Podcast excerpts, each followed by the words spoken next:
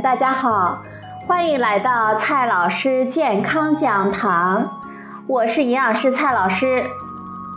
今天呢，蔡老师继续和朋友们讲营养、聊健康。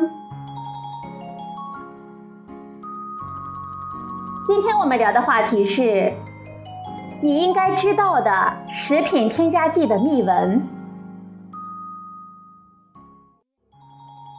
一说到食品添加剂的时候，很多人呢就会认为它们都是有害的化学物质，是最近几年呢商家学习国外祸害我们大家而用的化学物质。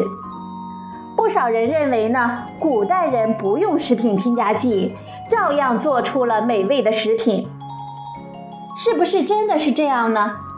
古人真的不用食品添加剂吗？真相是，食品添加剂使用的历史已经超过一万年。食品添加剂是改善食品的色、香、味等品质，以及为防腐和加工工艺的需要而加入到食品中的人工合成或者是天然的物质。食品添加剂的使用历史呢，其实比我们很多人想象的要早得多。研究显示，早在一万多年前，我们人类呢就已经开始使用食品添加剂了。那么，第一个使用的添加剂是什么东西呢？从世界的范围来看，人类最早使用的食品添加剂可能就是食盐。食盐最早是由我们中国人发现的，在汉语中，“盐”这个字，它的本意是在器皿中煮卤。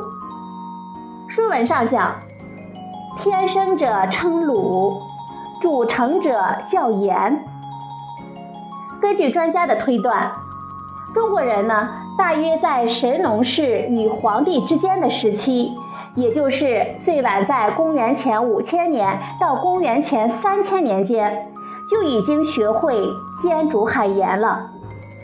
二十世纪五十年代，在福建出土的煎盐器皿文物，恰好呢就证明了这一点。食盐的主要成分呢，其实就是氯化钠。虽然现在呢，我们已经不作为食品添加剂来管理了，但是。它其实就是一种化学物质，而且是人类主动使用以改善食物口味和给我们人体补充营养的。因为食盐呢，是我们人体进行正常生理活动下不可缺少的物质。我们每人每天呢，大约需要五到六克左右。最初的人类是以狩猎为生的，它的主要食品呢是野兽的肉。身体所需要的盐分可以从肉类食品中获得。然而，随着我们人类的定居和农业生产的出现，盐分的获得就成为了问题。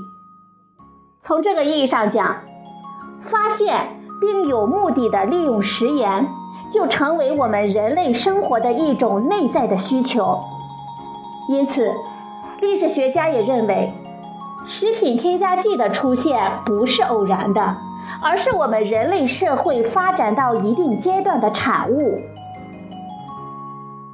你肯定会问，我们古人还用了哪些食品添加剂呢？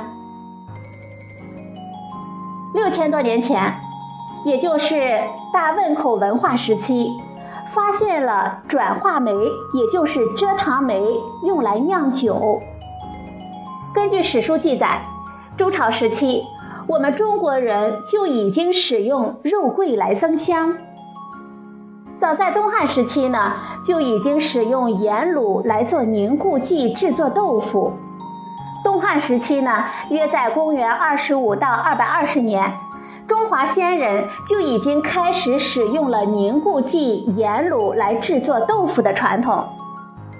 从南宋开始，就以一凡二碱三盐的食品添加剂的配方比例应用于油条的炸制之中。令我们惊讶的是，这一技术呢绵延不绝，一直沿用至今。我们国人吃了上千年的油条、豆腐，历史上呢尚未出现一例长期吃这种食品产生的中毒事件。据《史经》记载，魏晋时期，人们把发酵技术首次运用到馒头的蒸制当中。同时呢，为了解决面的发酵问题，人们使用了添加碱面的技术。